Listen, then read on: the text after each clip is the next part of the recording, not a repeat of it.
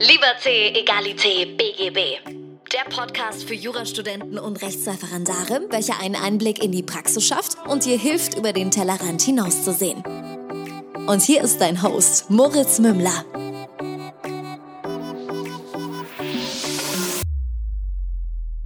Hallo und herzlich willkommen zu einer neuen Folge von Liberté, Egalité, BGB. Mein Name ist immer noch Moritz Mümmler und ich habe heute Martina Flade hier zu Gast. Sie ist Richterin und ich habe mir überlegt, ich hatte bisher, glaube ich, noch niemand aus dem Richteramt. Äh, daher, liebe Martina, herzlich willkommen. Ich freue mich, mit dir heute so ein bisschen deinen Beruf zu beleuchten. Hallo Moritz und hallo an alle Zuhörer. Vielen Dank für die Einladung. Sehr gern. Jetzt habe ich gesehen, du bist äh, gerade ähm, 30 Jahre alt. Du warst vorher Staatsanwältin auch. Und mich würde tatsächlich interessieren, so wie hat, wie bist du zu Jura gekommen? Und ganz kurz umrissen, wie ging dann der Weg für dich so zur Staatsanwaltschaft? Also zunächst, ich bin bereits 31. Oh, oh, oh, oh, oh. ja, aber noch nicht so lang, genau. Ähm, ja, wie bin ich zu Jura gekommen? Also letztendlich wollte ich schon immer, ähm, das war auch mein Abiturziel, ähm, Jura studieren, um Anwältin zu werden. Ähm, ich hatte so dieses äh, ja, Ikonenbild einer Rechtsanwältin, einer Powerfrau vor mir, äh, was äh, ich mir eben als Ziel gesetzt habe. Dabei blieb es auch noch während des Jurastudiums. Ähm, Im Rechtsreferendariat, also im Vorbereitungsdienst, ähm, habe ich dann allerdings auch eine Station beim äh, Zivilrichter und bei der Staatsanwaltschaft absolviert und habe gesehen, wie spannend das ist und habe dann auch gemerkt, was für eine Hochachtung ich vor den ähm, Ausbildern da hatte. Und ähm, genau, habe parallel auch beim Anwalt gearbeitet und da kam ich dann immer mal so ein bisschen an meine Grenzen, wenn ich mit meinem äh, Rechtsanwalt, also Ausbilder, an einem Fall wirklich äh, lange gearbeitet habe und dann ist der Richter nicht unserer Rechtsauffassung ähm, gefolgt oder aber ein Mandant kam und da dachte ich mir, naja, eigentlich äh, kann ich jetzt seine Auffassung nicht ganz teilen ähm, und dadurch habe ich dann gemerkt, okay, also ich will dann diejenige sein, die nach bestem Wissen und Gewissen entscheiden kann und da bin ich dann bei äh, Gericht oder auch bei der Staatsanwaltschaft an richtiger Stelle. Wo bist du, äh, wo bist du ansässig, wenn ich dich fragen darf? In Chemnitz, Sachsen. In Chemnitz, okay. Äh, ist es auch so, dass man da munter zwischen der Staatsanwaltschaft und dem Richteramt hin und her wechselt? Naja, ich bin erst relativ spät, erst ungefähr ein Jahr vor Ende der Probezeit äh, nach Sachsen gekommen. Mhm. Ähm, und deshalb war ich da auch nur bei Gericht und ähm, habe da keine Erfahrungen, ob man da so hin und her wechselt. Es gibt halt verschiedene Modelle, unter anderem auch der Staatsanwalt, Staatsanwaltsmodell, genau. Äh, da verpflichtet man sich die ganze Zeit bei der Staatsanwaltschaft zu bleiben und kann dann später erst nach der Verlebzeitung zu Gericht. Ähm, in mhm. Bayern, wo ich angefangen habe, ähm, auch mit der Probezeit, war das schon so ein Wechsel. Genau. Genau, das ist nämlich das, was ich, das Verständnis, das ich habe, ist, man, man ist ja doch äh, im, im Juristischen sehr auf sein Bundesland irgendwie beschränkt. Also das finde ich mir total lustig, wenn man dann während dem Studium rausfindet, so, ach krass, das gibt's auch. Und mhm. ähm, das, das war für mich halt so eine Journey und bei mir war immer so klar, okay, die wechseln zwischen Staatsanwaltschaft und dem Richteramt immer hin und her. Und dadurch, dass du praktisch ja vorher bei der Staatsanwaltschaft warst, war jetzt meine Überlegung, wenn du jetzt ins Richteramt gegangen bist, musst du entweder in Bayern gewesen sein oder ist in Sachsen auch so. Ja, ja. Wobei, also da, da muss ich wirklich sagen, es ist äh, prinzipiell möglich, dass man äh, wechselt ähm, ohne weiteres und das macht für mich auch den Beruf so attraktiv, dass man äh, ja schon bei einem Arbeitgeber, also Dienstherrn bleibt, aber trotzdem viele Einsatzmöglichkeiten hat. War das für dich auch, äh, n, n, war das die Staatsanwaltschaft für dich ein notwendiges Übel oder hat dir das auch Spaß gemacht? Hm, also es hat großen Spaß gemacht. Ähm, ich ähm, habe dafür gelebt, mhm. habe auch sehr, sehr viel ähm, Zeit damit verbracht. Ähm, ja, das ist dann wirklich so genauso, wie man sich das vorstellt, dass dann eben ähm, abends mal die Polizei, die Kripo kommt und meint, ja, wir haben jetzt ähm, einen V-Mann und der hat dieses und jenes geschildert und dann fängt man äh, die Ermittlungen äh, an und ist da im engen Austausch mit der Polizei. Äh, ich muss dazu sagen, das ist nicht unbedingt in der ersten Zeit bei der Staatsanwaltschaft so, da landet man vielleicht in einem allgemeinen Verkehrsdezernat, da ist es jetzt nicht ganz so, äh, wie ich das soeben geschildert habe, aber ich war dann später in der Betäubungsmittelabteilung und organisierte Kriminalität, ähm, habe da auch mit der Kriminalpolizei für Zentralaufgaben zusammen gearbeitet im Bereich der Bandenkriminalität und das war schon enorm spannend. Das glaube ich sehr gern. Also, das, das klingt auch so. Ich muss sagen, ich persönlich würde eher die Strafverteidigerperspektive einnehmen und habe immer mehr aus der geguckt. Äh, mhm. Ist es jetzt, würdest du sagen, dieser Wechsel hat wie, wie, hat dich der Wechsel beeinflusst? Also ist es so, dass du jetzt in deiner täglichen Arbeit ähm, sagst, ah ja, okay, die Staatsanwaltschaft so ganz ohne irgendwas kommen die nicht an? Oder hast du auch gesehen, so, ja, manche Sachen muss man schon ein bisschen mit Vorsicht betrachten? Also, ähm, natürlich ist die Staatsanwaltschaft die objektivste Behörde der Welt, das vorab. Ähm, und dennoch, wenn man so eng ähm, an einem Fall arbeitet, äh, so habe ich das jedenfalls aus meiner persönlichen Perspektive genommen, dann äh, kann es schon sein, dass man einen gewissen Verfolgungseifer ähm, dann ähm, entwickelt und dann halt sehr nah am Fall eben ist. Das ist zum einen deshalb gut, weil man dann eben eingearbeitet ist. Jede äh, ja, Einzelheiten, alle Einzelheiten und Details kennt des Falls. Auf der anderen Seite ähm, denke ich, ist es da tatsächlich nochmal gut, dass im Zwischenverfahren und durch ein Gericht dann nochmal gesondert entschieden wird über die Schuld, weil dann einfach nochmal jemand schaut, der etwas mehr Abstand zu der Sache hat. Ähm, ja, aber ich finde es äh, nur so spannend, weil der, der Blick für mich halt, es ist immer so, je nachdem, aus welcher, welche Brille man sich mal aufgesetzt hat, äh, so schaut man dann auch gefühlt immer auf diese Instanzen. Und ja, auch ich weiß, dass die Staatsanwaltschaft die objektivste Behörde der Welt ist, aber bei manchen Sachen erlebt man dann irgendwie das Gefühl so, ach, und da jetzt echt nochmal Revision einzulegen, weiß ich jetzt nicht. Also es ist immer so eine Perspektive drauf. Und ich glaube aber aus eben der Staatsanwalt Perspektive oder aus der Perspektive der Staatsanwaltschaft schaut man genauso auf die, auf die Strafverteidiger, die sagen, jetzt wirklich, also du versuchst wirklich noch für deinen Mandanten da zu kämpfen an der Stelle, wo es eigentlich schon durch ist. Also das ist so, ich finde es ganz interessant, wenn man diese zwei Perspektiven einfach hat und du sitzt ja in der Mitte dazwischen. Also deswegen. Ja. Genau. Und, und das, äh, das finde ich jetzt auch sehr spannend, muss ich sagen. Da wirklich, dass man da tatsächlich in der Mitte sitzt, objektiv bleiben kann. Ähm, äh, also gerade so im, im Vergleich zum Verteidiger, ähm, äh, wo, wobei auch die eben sehr, sehr wichtig sind. Ja, aber die sind eben für ihre Mandanten da. Und da, ähm, ja, äh, genau, schätze ich meine Aufgabe deshalb sehr. Jetzt äh, würde mich interessieren, an welchem Gericht du bist und was du da hauptsächlich für Verfahren aktuell machst.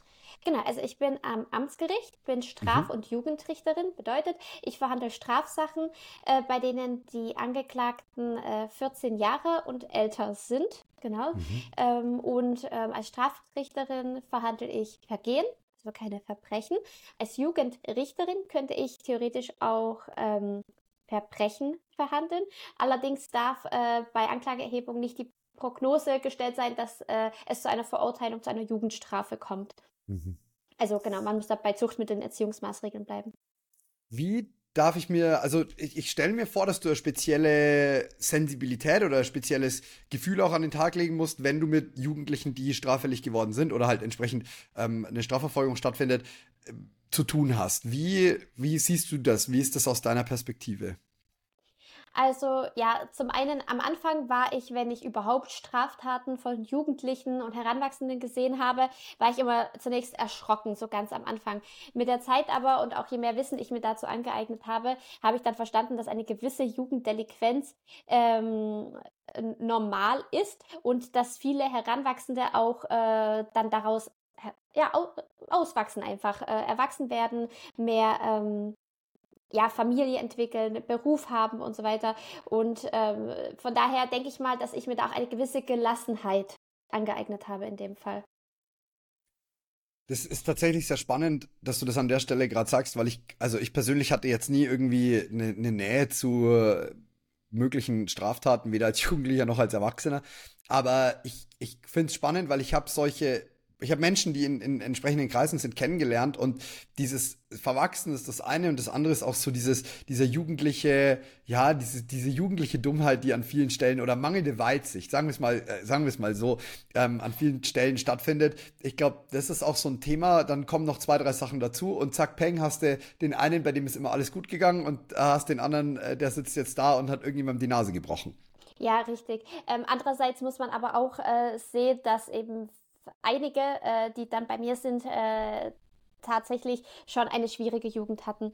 Ähm, oftmals ist die äh, elterliche Sorge bereits frühzeitig entzogen worden. Äh, die Jugendlichen sind herumgereicht worden ohne feste Bezugsperson. Ähm, und, und das macht schon einen Unterschied, ob man ein Elternhaus hat, welches hinterher ist, welches direkt ähm, tadelt ähm, oder mit einem spricht ähm, oder eben nicht. Also da, dafür muss man auch Verständnis entwickeln. Auf der anderen Seite muss man äh, aber auch selbst konsequent sein. Also gerade ähm, wir Jugendrichter haben eine ähm, Zuständigkeitsverteilung nach Buchstaben, bedeutet, dass ein Angeklagter mit dem Buchstaben S immer bei mir landet. So, und das heißt, wenn ich dem in dem einen in der einen Verhandlung etwas äh, in Aussicht stelle, dann muss ich beim nächsten Mal auch dazu äh, stehen, damit er dann die Konsequenzen sieht äh, und, und das auch ernst nimmt, das alles. Wie unterscheidest du in deiner täglichen Arbeit zwischen, äh, der hat mir gerade eine, eine schöne Geschichte verkauft, aber der versucht hier gerade irgendwie noch äh, seinen, seinen Hintern zu retten und äh, das ist tatsächlich eine, eine Wahrheit, die so erzählt werden muss. Also wo, wo zieht man diese Linie? Weil ich weiß nicht, lernt man das? Ist das irgendwas, was man im, im Vorbereitungsdienst auf Staatsanwaltschaft oder das Richteramt lernt, wo man sagt, man macht irgendwelche psychologischen Seminare oder ist das so eine Gefühlssache, wo du sagst, ah ja, gut, mit jedem Verfahren wird man da ein bisschen besser drin? Ähm, ja, also ich denke, dass es tatsächlich auch äh, Bauchgefühl ist. Ähm, natürlich hat man äh, Seminare zur, äh, zur Bewertung einer Zeugenaussage, aber ob der Angeklagte jetzt ein bloßes Lippenbekenntnis im Hinblick auf seine späteren Vorhaben äh, abgibt oder nicht, das, äh, ja, das, äh, da lernt man auch daraus. Ich meine, man, man lernt eben den Angeklagten kennen, man hat ihn dann im Zweifel auch in einer weiteren, äh, in einem weiteren Strafverfahren und lernt dann dazu.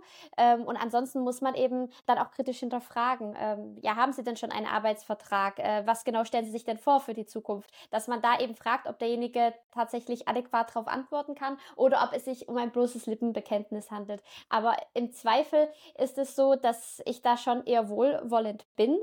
Ähm, und äh, ja, wenn es nicht gestimmt hat, dann weiß ich, beim, weiß ich es beim nächsten Mal besser bei demjenigen. Mhm. Sprich, die Perspektive ist eher so ein bisschen äh, zu sagen, alles klar, lass dir das Ganze hier als Warnung dienen mit, äh, du warst bei Gericht, du hast eine Verurteilung oder eine Verhandlung gehabt, wie auch immer, ähm, äh, gegenüber dem, dass man sagt, äh, und dir brumme ich jetzt sofort gleich äh, so und so viel Sozialstunden oder äh, kleine Geldstrafe oder was auch immer auf. Also das macht sicherlich jeder Richter unterschiedlich.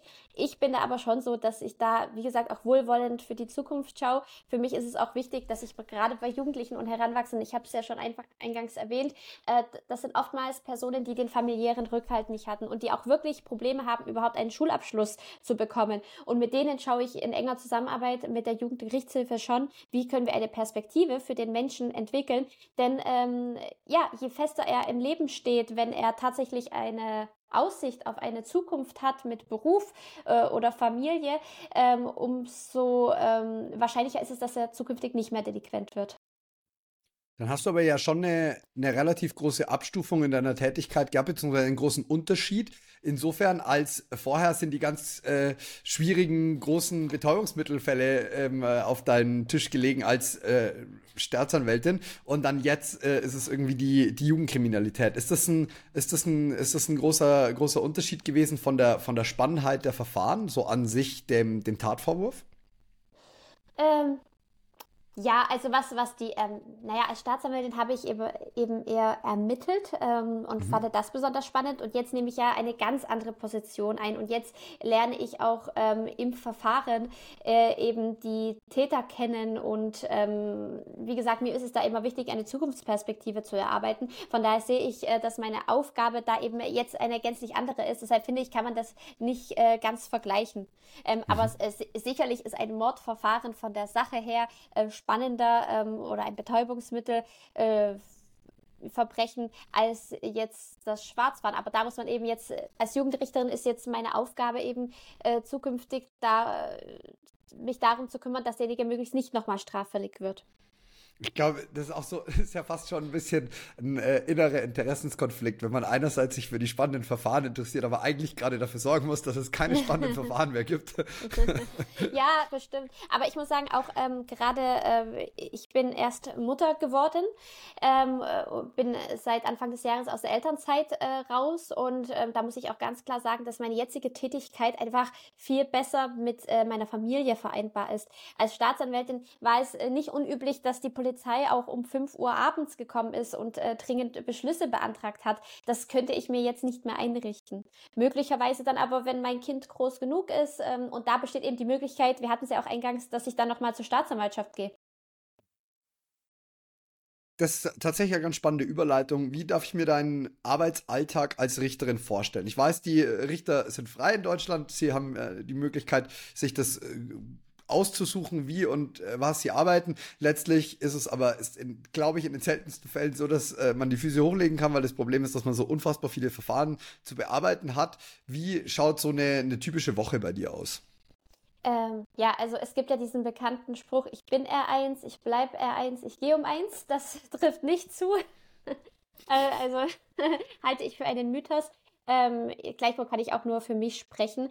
Ähm, also ich empfinde die Arbeitsbelastung äh, für mich als Straf- und Jugendrichterin äh, derzeitig niedriger als damals bei der Staatsanwaltschaft. Aber der Vergleich ist eben ganz, ganz schwer auch zu ziehen, einfach weil es von der Behördengröße abhängt, weil es vom einzelnen Dezernat abhängt. Also Betäubungsmittelstrafsachen sind halt äh, sehr intensiv. Ähm, zum einen die Maßnahmen, ähm, die da äh, eingeleitet werden und durchgeführt werden müssen. Ähm, Genau, und äh, da ist natürlich die Arbeitsbelastung bei Gericht etwas niedriger von den Eingangszahlen her. Allerdings ist die Vorbereitung der Verhandlung und die Durchführung der Verhandlung etwas äh, intensiver. So, äh, ja, dennoch muss ich sagen, hält es sich momentan im Maßen. Also ich habe ein, ein gutes ähm, Gefühl, was meine, äh, ja, wie sagt man so schön, die Work-Life-Balance ist eigentlich kein schönes Wort, aber ähm, ja, also ich fühle mich da nicht überlastet. Ich äh, habe zwei Verhandlungstage äh, in der Woche und den Rest äh, bin ich im Büro.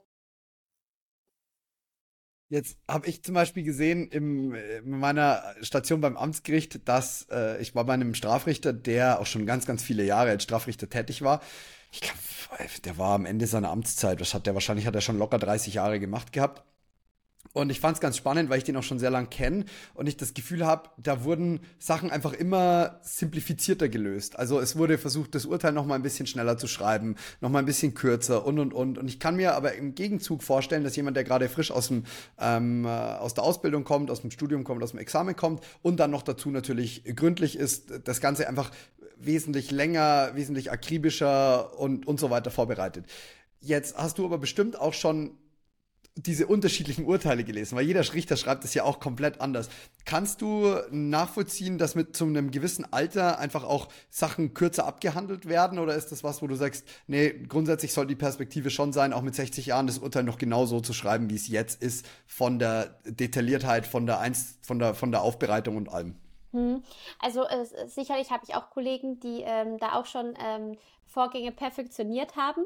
Ähm, aber ich denke auch, dass die Kollegen ganz genau wissen, worauf es ankommt am Ende. Und gerade ein abgekürztes Urteil, also eins, äh, wo eben kein Rechtsmittel eingelegt worden ist, das kann auch ruhig knapp sein, weil es da letztendlich auch nur noch auf die Rechtsfolgen und die Strafzumessung äh, ankommt. Da muss ich nicht groß was zur Beweiswürdigung sagen. Das wäre natürlich schön, wenn man eine 18-Punkte-Klausur schreiben möchte, aber, effektiv, aber es geht ja eben um die effektive Strafverfolgung. Und ähm, bei hohen Eingangszahlen kann man sich dann eben nicht bei, äh, ja, in Schönheit verlieren. Ähm, natürlich muss alles fachlich stimmen, aber ich kann das dann schon nachvollziehen, dass routinierte Kollegen ähm, einfach das Augenmerk äh, darauf haben, was richtig, genau, wo was richtig angebracht ist und wo man eben kürzen kann. Das ist auch was, was ich so ein bisschen von unserem Rechtssystem mitbekommen habe, was, was so in meiner, wie gesagt, auch Amtsgerichtsreferendariatszeit äh, war, wo ich gedacht habe, okay, hier ist jetzt nicht alles so gelaufen, wie ich es gelernt hätte, aber ich habe irgendwie das Gefühl, es ist überwiegend sehr, sehr fair und ein sehr, sehr gutes System. Und dann habe ich mal so den Blick versucht, ein bisschen größer zu ziehen auf Deutschland generell als Rechtssystem, als Rechtsstaat. Und ich habe das Gefühl, ja, es gibt Dinge, wo du sagst, alles klar, man hat jetzt mal ähm, da ein Urteil, was vielleicht nicht ganz richtig war oder eine Situation, wo was nicht perfekt entschieden worden ist und und und. Aber ich habe so das Gefühl, das große Ganze läuft richtig. Was ist so dein Blick auf, aufs, aufs Rechtssystem an sich in Deutschland und eben dann vielleicht auch kleinteilig die, die Verfahren, wo du sagst, alles klar, wir haben vielleicht jetzt gerade eine Verständigung gehabt, weil das wird bei dir nicht vorkommen, aber ich habe es erlebt, dass eine Verständigung stattgefunden hat, die aber nicht als Verständigung dokumentiert worden ist. Das Ergebnis war fair. Also, aber es war halt dann so eine Sache, wo ich gedacht habe, hm, ja, also weiß ich jetzt nicht, so habe ich zumindest mal nicht gelernt. Hm, ja, richtig. Ähm, ja, das kann natürlich passieren. Man darf eben die hohen Eingangszahlen nicht vergessen. Äh, da kann es eben ähm, zu Fehlern kommen. Ähm, das ist ja nur menschlich. Ja, und ähm, oh, Entschuldigung, mein Hund bellt jetzt gerade. Ich glaube, es ist bestimmt irgendwie Postbote oder so. ähm, Nicht dramatisch. Vorm Haus, genau. Ähm, ja, also äh, mein Gefühl ist auch im, im Grunde genommen Fehler können passieren, man muss eben daraus lernen. Ähm, ich kann mich auch nicht ganz frei machen, dass da nie Fehler passieren. Vieles äh, kann man eben korrigieren. Es ist auch noch nie was Schwerwiegendes äh, äh, da vorgefallen. Äh, und, und im Zweifel ist eben auch die Staatsanwaltschaft da, um Berufung einzulegen, damit man das nochmal gerade ziehen kann. Und das ist ja das mhm. Wichtige, ja. Also zum Beispiel in deinem äh, Fall, wenn eine Verständigung nicht protokolliert worden ist, dann ist es erstmal äh, nicht StPO-konform, aber wenn der Verteidiger, Angeklagte damit eben kein Problem gesehen haben ähm, und alles rechtskräftig geworden ist, dann ähm, ja, äh, wirkt es sich letztendlich ja nicht aus. Ja, das ist auch das, was ich so ein bisschen meinte. Also klar, es war nicht, es war nicht SDPO-konform, aber es wirkt sich ja auch nicht aus und deswegen insofern müssten ja die Parteien damit fein gewesen sein. Ansonsten hätte sich ja jemand dagegen beschwert und das war auch so die der Blick des größeren Ganzen, den ich, das, das ich irgendwie bekommen hatte. Hm, ich würde gerne noch mal ein bisschen äh, so auf, auf Fallbeispiele, mit denen du zu arbeiten hast. Äh, letztendlich sind wir darauf noch gar nicht eingegangen. Du hast einen Instagram-Account, Account, der heißt Frau Richterin und äh, dort dokumentierst du so ein bisschen deine Arbeit, äh, Fälle spezifisch und und und. Was war so das Letzte, was dir irgendwie äh, in Erinnerung geblieben ist, wo du gesagt hast, das war sehr prägnant für dich? Äh, meinst du jetzt als Fall oder? Ja. Ähm, okay. Ah, wenn du mich jetzt so aus der Kalten fragst, äh, welcher Fall? Hm, bei Gericht. Naja, tatsächlich war es eine Kleinigkeit, muss ich sagen. Auf die hat mich auch der Verteidiger angesprochen. Ähm, und zwar ging es dabei um eine Beleidigung im Straßenverkehr. Der Angeklagte war nicht vorbestraft und hat jemanden beleidigt, einen Polizeibeamten. Und ähm, war da total uneinsichtig und alle Polizeibeamten waren sich einig, ja, die Beleidigung hat so stattgefunden. So. Und ähm, da war das so ein Fall, derjenige, also der Angeklagte war vollkommen ähm, eigentlich äh, hätte er sich das auch sparen können, dass er überhaupt vor Gericht ist, ja. Dann hätte er sich mal einsichtig gezeigt, hätte er sich entschuldigt, dann hätte der Polizeibeamte ja auch den Strafantrag zurückgezogen. So, und das war auch so ein Beispiel für mich, wo man dann manchmal sieht, also wenn dieses menschliche Zwischeneinander etwas besser wäre, wenn man sich da manchmal etwas mit Respekt ähm, entgegentreten würde oder aber zu seinen Fehlern stehen würde, indem man einfach im Nachhinein hingehen würde zum äh, verletzt und sagen würde, es tut mir wahnsinnig leid. Ähm, ich denke, da würden sich auch die Verletzten dazu bereit erklären, vielleicht einen Strafantrag zurückzunehmen.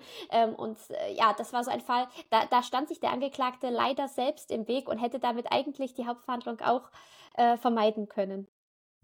Jetzt aber so eine, ich, ich gehe jetzt, ich habe jetzt gerade sofort dran denken müssen, so eine Beleidigung ist schnell, schnell passiert, habe ich irgendwie das Gefühl, auch im Arbeitsalltag. Das wäre auch was, was, glaube ich, jedem Juristen mal unterkommt. Also die wenigsten Geschichten würde man sich wahrscheinlich straffällig machen, aber, äh, oder straffällig werden, aber so eine Beleidigung ist schnell geschehen. Jetzt, wie, wie darf ich mir, aber wie, wie wird sowas bestraft? Also äh, machst du dann da 15 Tagessätze und bist so, hier, bitteschön, oder sind selbst 15 zu viel? Ich habe gar kein, gar kein Gefühl dafür. Also äh, die Strafandrohung ist sogar äh, Freiheitsstrafe von einem Monat bis zu einem Jahr. Mhm. Wenn es öffentlich passiert, dann sogar bis zu zwei Jahren oder Geldstrafe.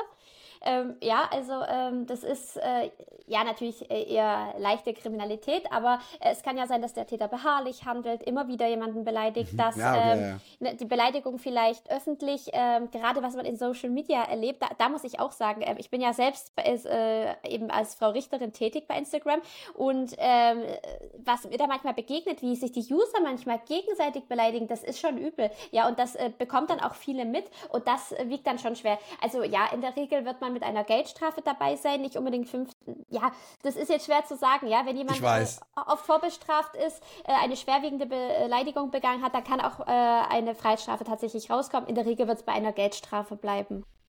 Ich finde es halt nur so ein ja, also so einen schwierigen Tatbestand auch, der zu subsumieren ist. Ich glaube, er hat sich mal die äh, Entscheidung gegeben von vom Landgericht Berlin, dass Renate Künast äh, das das böse F-Wort, du blöde, hat hat glaube ich immer gesagt, sei die überspitzte Formulierung von sachlicher Kritik. Und ich meine, das wurde dann auch aufgehoben, das war dann schon eine Beleidigung. Aber ich finde diesen Tatbestand sehr, sehr schwierig zu greifen. Ich habe es zum Beispiel jetzt gerade gehabt, vor meiner Haustür, beziehungsweise vor meiner Bürotür, hat mir jemand einen Parkplatz mit 13 Parkplätzen zugeparkt, einfach nur sich da reingestellt. Und als die Person dann da war, habe ich gesagt, so blöd kann kein Mensch sein. Das mhm. wäre in dem Fall auch eine Beleidigung. Also, das, das finde ich so spannend, weil ja, also das ist so schwer zu subsumieren irgendwie. Ja, die, die, genau, die Abgrenzung ist eben die, die, Meinungsfreiheit. Ja? Also man darf natürlich auch Kritik üben, aber es darf nicht die Herabwürdigung der anderen Person im Zentrum stehen. Ähm, deshalb, ja, es ist immer eine Abwägungssache. Ich muss sagen, in der Praxis sind es oftmals die leichteren Fälle, die da tatsächlich äh, fallen. Also sim äh, ja, Beleidigung mit Symbolcharakter, wo dann eben der Stinkefinger gezeigt wird, zum Beispiel im Straßenverkehr auch sehr häufig. Ähm, oder ja, auch Polizeibeamte werden äh, häufig ähm, eben ähm, beleidigt. Äh, und da, ja, da fallen so die üblichen Beleidigungen, aber die da einfach auf der Hand liegen. Ja, gut, verstehe ich. Das kann ich gut nachvollziehen. Hm, wie bist du denn zu deiner Tätigkeit bei Instagram gekommen? Also wann, wie hat es angefangen? Hast du dir überlegt, ach, den, den Alltag äh, würde ich jetzt gern dokumentieren, weil das gibt es so noch nicht? Oder wie, wie kamst du dazu, dass du die Videos aufgenommen hast? Also ganz am Anfang habe ich damit angefangen, ich war in meiner Elternzeit und da habe ich sehr oft die Frage gestellt bekommen, du, du bist doch jetzt zu Hause, du hast doch ganz viel Zeit, könntest du mir bei diesem und jedem rechtlichen Problem mhm. helfen? So. Mal abgesehen davon, dass ich ganz schön viel zu tun hatte in der Elternzeit, ich glaube, alle Eltern werden es bestätigen, ähm, habe ich da einfach gemerkt, dass vieles, was für mich als Juristin selbstverständlich ist und was so die Jura-Basics sind, ähm, draußen bei den Leuten äh, nicht so bekannt ist und dass da ganz viele Rechtsirrtümer sind. Und da habe ich am Anfang angefangen, äh, anonym ähm, ja, Beiträge zu machen zu verschiedenen Rechtsfragen, auch aus dem Zivilrecht. Und dann bin ich ja in meinen Beruf eingestiegen, also wieder eingestiegen nach der Elternzeit. Da habe ich das so ein bisschen mit dokumentiert, weil ich gemerkt habe, dass äh, viele äh, Frauen da Interesse daran haben, wie äh, vereinbare ich äh, Beruf und äh, äh, eben Kind. Ähm, auch Referendarinnen, Studentinnen wollten wissen, wie sieht überhaupt der Arbeitsalltag aus. Und so hat sich das ein bisschen verselbstständigt.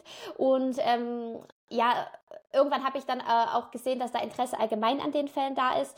Ähm, ich wollte dann auch nicht über ja, die Berichterstattung über die strafrechtlichen Fälle immer nur den Medien überlassen, sondern da auch mal meine Sicht drauf geben, weil ich denke, dass in den äh, Medien äh, manches zu plakativ stattfindet und es mir aber wichtig ist, dass es richtig dargestellt ist ähm, und äh, da auch, dass ich da auch so jenseits vom Populismus darauf aufmerksam mache, was sind eigentlich so die wirklichen Weichenstellungen und Probleme des Falls. Gerade um nochmal auf das Eingangsbeispiel einzugehen, äh, mit dem Strafantrag, dass, äh, dass man darauf aufmerksam macht, ähm, also man kann so einen Prozess auch verhindern, beispielsweise, ja.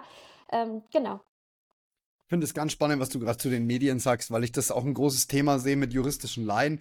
Also wenn ich zum Beispiel, mir fällt da nur der Fall Metzelder ein, wo, wo jeder sofort geschrien hat, oh, der ist ja fast freigesprochen worden und, und, und, und, und. Und dann habe ich den Leuten versucht zu sagen, naja, zehn Monate auf Bewährung ist kein Freispruch und es ist auch keine Einstellung des Verfahrens. Also es ist, ein, es ist eine, eine, eine Freiheitsstrafe, die halt im zweiten Schritt auf Bewährung oder zur Bewährung ausgesetzt wird, weil davon auszugehen ist, dass die Sozialprognose gut ist. Und diese, diese Unterscheidung zu machen, finde ich unfassbar wichtig, weil natürlich ist es für eine gehen wir jetzt mal ganz, ganz banal von der Zeitung aus, für eine Zeitung viel spannender, wenn, wenn man liest, äh, fast Freispruch für oder wie auch immer. Und ich habe das Gefühl, da wird dann sehr schnell verallgemeinert, wo wir Juristen schon wichtige Unterschiede ziehen. Gleichzeitig frage ich mich manchmal, wenn ich mich mit Laien drüber unterhalte, ist der Unterschied wirklich so wichtig oder machen wir den, weil wir das so gelernt haben?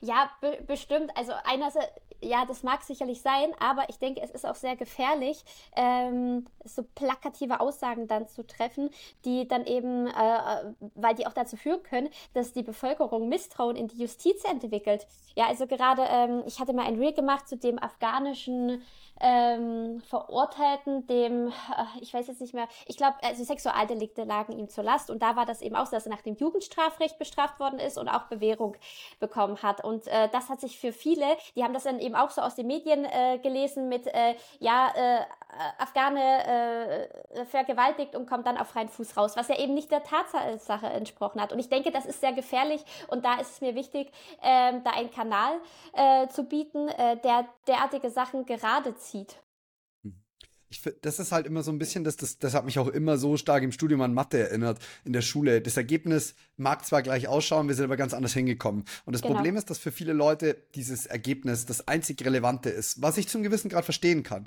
Man sagt, okay, es wurde eine, es ist eine Straftat gestehen, äh, der eine hat, äh, sagen wir, der eine hat dreimal Steuern hinterzogen und wandert ein und der andere hat wirklich dieses klassische Beispiel, wo jeder immer sofort schreit, oh, und der Steuerhinterzieher wird bestraft, aber der Sexualstraftäter nicht. Mhm. Und dann hast du beim anderen mal eine Situation, wo du sagst, alles klar, der hatte viel getrunken, er hat sich ein bisschen unflätig verhalten, es war jetzt kein, äh, keine Vergewaltigung oder ähnliches. Und dann sagst du, ja, da hast du halt eine Strafe, die durchaus milde ausfällt, da hast du einen absoluten Wiederholungstäter. Es ist sehr wichtig, es ist sehr wohl wichtig, wie, wie sind wir zu diesem Ergebnis gekommen. Und es kommt jetzt nicht nur auf die einfache Gegenüberstellung der beiden groben Überthemen an. Also ich, ich glaube, ja, ja. das ist, das ist ein Problem. Und es ist auch wichtig, finde ich, ähm, den Menschen die Vielfalt äh, eines äh, juristischen Sachverhalts zu zeigen. Also gerade Körperverletzung ist eben nicht gleich Körperverletzung, ja, da, die kann sich, äh, äh, also ich, ich denke, der Einzelne stellt sich irgendwas vor, das muss aber gar nicht dem tatsächlichen Sachverhalt entsprechen, ja, und äh, dann hört man noch eine Rechtsfolge, die eben zu der Vorstellung dann gar nicht passt und ähm, ja, ich denke, gerade in Zeiten von Social Media, ähm, solche plakativen Aussagen, die verteilen sich dann ganz, ganz schnell im Internet, manifestieren sich auch ähm, und deshalb denke ich, ist es da wichtig, dass dagegen gesteuert wird. Ja, ich sehe das auch so. Ich nehme mir auch die Zeit, ich habe das letztes Mal in einer, Podcast-Folge gesagt, ich nehme mir auch die Zeit bewusst, das Menschen zu erklären, äh, auch wenn für mich das immer anstrengend ist, weil das immer so wirkt, als wäre ich auf der anderen Seite von ihnen. Das bin ich ja vielleicht gar nicht. Ich versuche mhm. nur zu erklären, so und so ist man da hingekommen. Ob jetzt das Urteil gerecht deswegen ist oder was auch immer, kann ich nicht, möchte ich nicht beurteilen. Dazu habe ich viel zu wenig Erfahrung in dem Bereich. Mhm. Was mir gerade dazu einfällt, ist, mein, mein Patenonkel ist ein sehr, sehr großer oder sehr, sehr großartiger Strafverteidiger gewesen und hat immer gesagt, ähm, im Ide oder so von wegen, der BGH-Richter fragt seine Putzfrau, wie ist das Ergebnis und dann begründet er danach ähm, dieses Ergebnis. Wie nah ist deine Arbeit so an der, der, der Meinung der Allgemeinbevölkerung? Also ist das was, was man, was man wiederfindet, wo du sagst, ja, eigentlich im Ergebnis, das ist gerecht und fair und jetzt schauen wir mal, ob das mit unserem Rechtssystem übereinstimmt oder ist es wirklich der klassische Weg zu sagen, du, du, du schaust erstmal wirklich den, also ist, ist es, dass du erstmal die Entscheidungsgründe die herleitest und dann sagst, alles klar, und das ist irgendwie das Ergebnis. Also wie kommst du auf die Ergebnisse, die du, die du kreierst?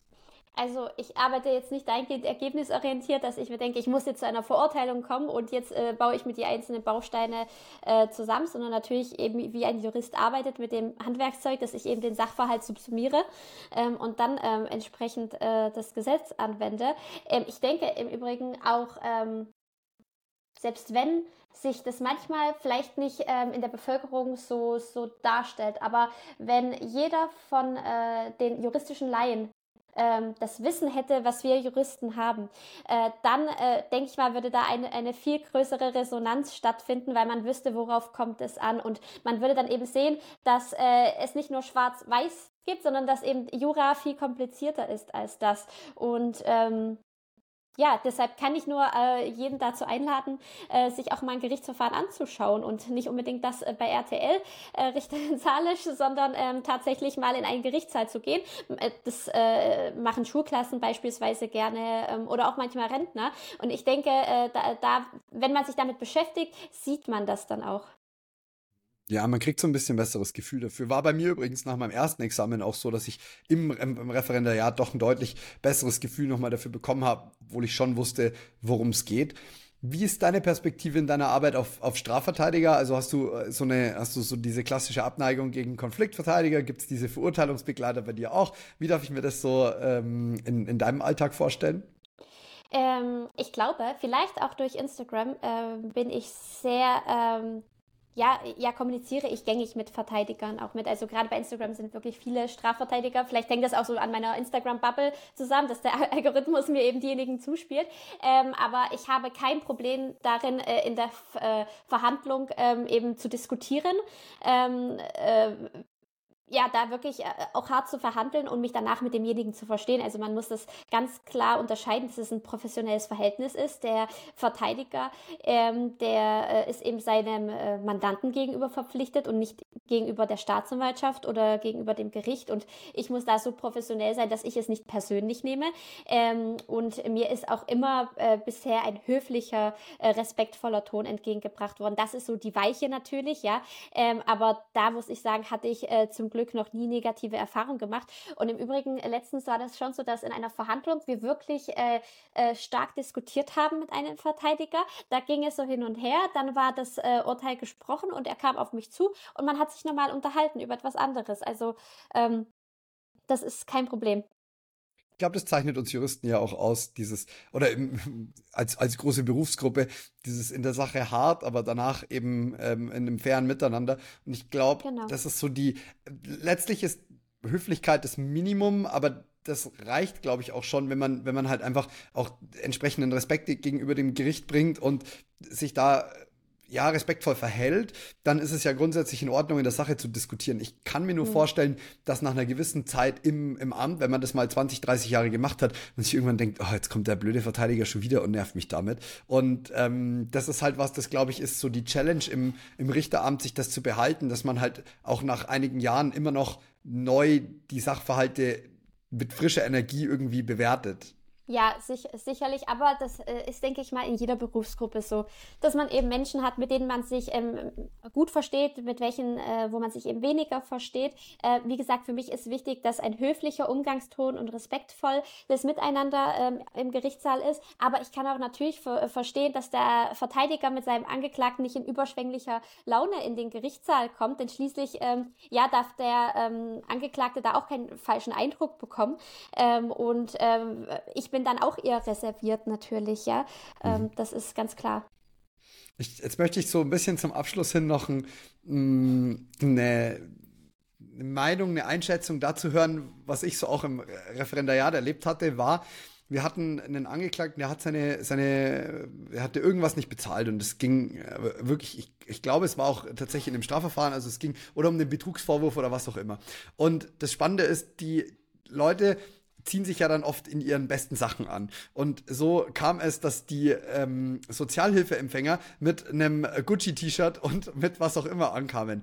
Ich glaube nicht, dass es echt war. Ich bin mir sehr, sehr sicher, dass es nicht echt war. Es war aber nur nicht so clever, weil aus der Perspektive von der, von der Optik, so wenn ich mir das anschaue, denke ich mir, okay, der hat T-Shirt für 400 Euro an, bezieht aber Sozialhilfe und kriegt es nicht hin, äh, seine Schulden zu bezahlen oder hat äh, entsprechende Straftaten begangen mit, mit Vermögensdelikten merkst du sowas auch, dass man sich, dass sich so die, die, die betroffenen Personen in einem Verfahren zwar Mühe geben, aber eigentlich so ein bisschen das Gegenteil erreichen?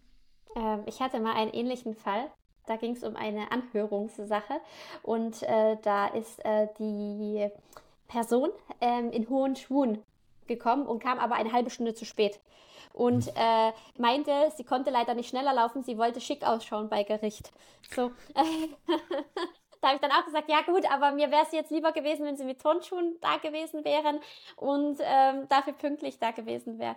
Ähm, ich, ich denke, äh, man muss da eben entsprechend Verständnis dafür vorbringen, dass es auch äh, für die Angeklagten oftmals keine äh, alltägliche Situation ist, glücklicherweise, und da eben ja auch nicht überzogen darauf reagieren. Äh, Martina, ich danke dir ganz, ganz herzlich für den Einblick in deine Arbeit, in deine Tätigkeit. Es war wirklich spannend. Und ich wünsche dir weiterhin alles Gute. Mhm, dir auch. Danke. Tschüss. Danke. Ciao, ciao.